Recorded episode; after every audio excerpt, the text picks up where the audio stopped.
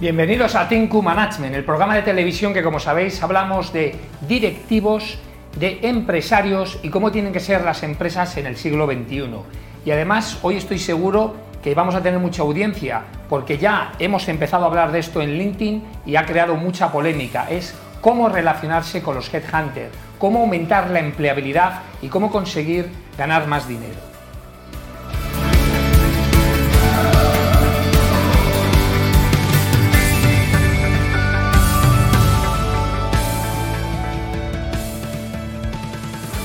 Para esto no estoy solo, he traído a dos personas que son relevantes en el sector. Lioba del Castillo, que es abogada y especialista en recursos humanos, que es una headhunter muy conocida sobre todo el mundo legal, y a Gema Revilla, directora de una empresa de formación, de formación profesional, que no os va a dejar indiferente seguro.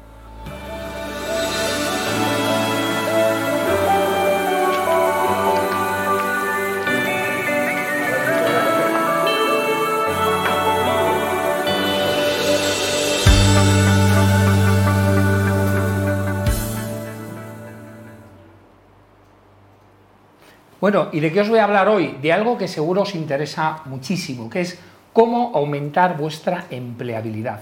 Mirad, algo que he visto muchísimo en mi carrera profesional, la gente invierte muchísimo dinero y tiempo en formarse, en mejorar su nivel de inglés, en muchas cosas, pero no ha empleado tiempo y esfuerzo en justo lo más importante, que es en cambiarse de empleo. El cambiarse de empleo significa aumentar normalmente y mejorar la carrera profesional. Y además pensar que toda tu carrera profesional, todo lo que has hecho, todo tu esfuerzo va a depender de 20 segundos, que es el tiempo que van a dedicar a leer tu currículum, y del primer minuto, ya les explicaremos por qué, de la primera entrevista. Con lo cual, te juegas toda tu carrera profesional en dos momentos, y la gente no invierte en eso. O sea, la gente ha invertido en formación, ha invertido en otras cosas, pero no se da cuenta que toda tu carrera profesional, que es muy importante, puesto que la mayoría del tiempo de tu vida te lo dedicas a trabajar, no pierde el tiempo y no lo invierte en invertir en la propia carrera profesional. ¿Qué grandes tips os voy a quedar? Bueno, el primero, que aunque os voy a dar consejos generales, lo primero es que os digo que contratéis a un profesional que os ayude.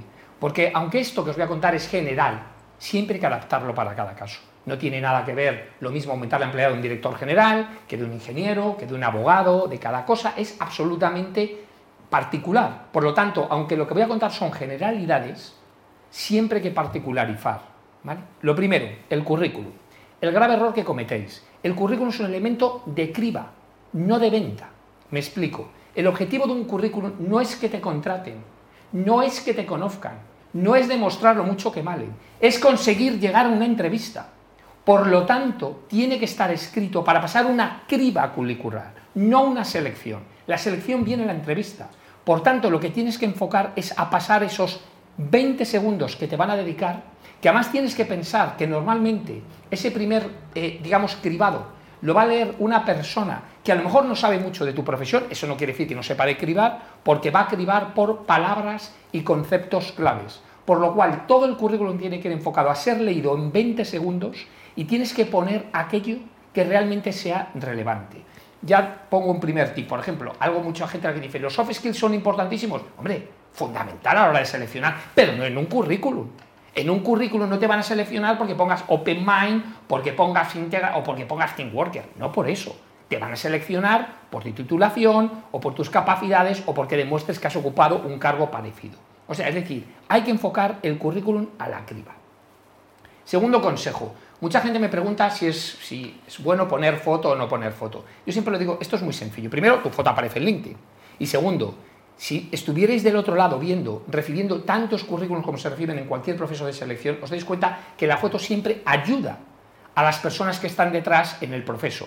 Por tanto, siempre recomiendo una fotografía en la cual se te vea bien y que ayude, digamos, a la gente en el proceso de selección. Esto no significa, como alguno se cree, eh, lo pone frío, como que es que te van a seleccionar por la foto, no seáis simples pensar que esto realmente es para ayudar en el proceso de selección, igual que aparece el perfil en tu perfil de LinkedIn.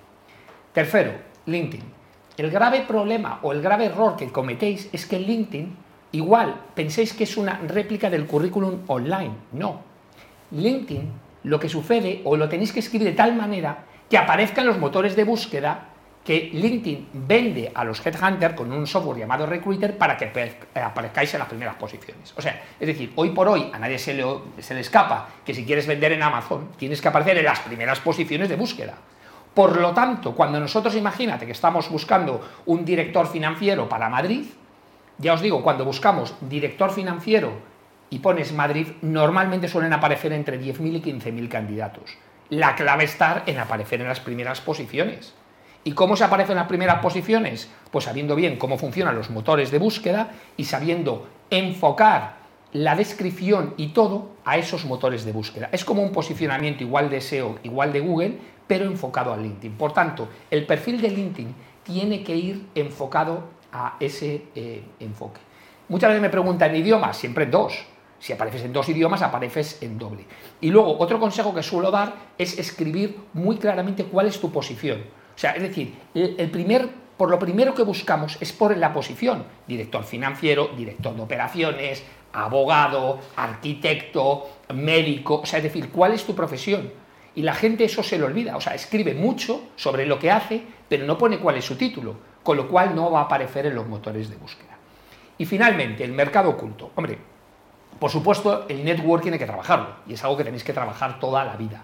Pero eh, hay un falso mito, y luego ahora lo hablaremos, sobre el gran mercado oculto, ¿no? No, sí, las ofertas ni se publican, todo esto va de amigos. Hombre, no, vamos a ver. Cuando una empresa busca una posición, que es algo importante, paga a una buena empresa, o bien lo utiliza interno, para buscar al mejor dentro de un mercado. Y evidentemente en esa lista de gente que se presenta, es verdad que hay veces que presentas a gente que conoces o que conoce la propia empresa. Pero la mayoría de las personas se buscan en el mercado real. Yo mi experiencia profesional es que, yo te os diría, el 90-95% de toda la gente que he presentado un proceso final no la conocía anteriormente. Y fijaros si yo conozco a gente. Y no la conocía. O sea, que sobre el mercado oculto hay mucho mito. Y luego las empresas que utilizan simplemente que quiero, oye, quiero contratar una empresa, oye, búscame a uno, este que es amigo, pues hombre, eh, esto sí, y estamos de acuerdo que algunas lo hacen, pero no es profesional porque lo que estás haciendo es buscar un amigo o alguien que te genera confianza simplemente porque le conoces. Pero un proceso de selección, igual que buscas el mejor proveedor o el mejor producto, las personas que son el core de la empresa hay que saberlo buscar bien. Y además tenemos un mercado amplio en el cual se puede buscar al mejor o no es al mejor, al que más encaje. Y finalmente, ahora que hablo de encajar, tenéis que entender que un proceso de selección la clave no es valer, es encajar. O sea, cometéis el error de que todo el enfoque, vuestro currículum, el perfil de LinkedIn, la entrevista, la enfocáis a decir cuánto vales, cuando lo que no estáis pensando es cuánto encajas en el puesto. O sea, la clave es encajar, no valer. La valía no vale si no encajas en el puesto. Bueno, y ahora vamos a ver otros programas que tenemos también en Tinku, que como sabéis, Tinku Televisión, hablamos de otras muchas cosas.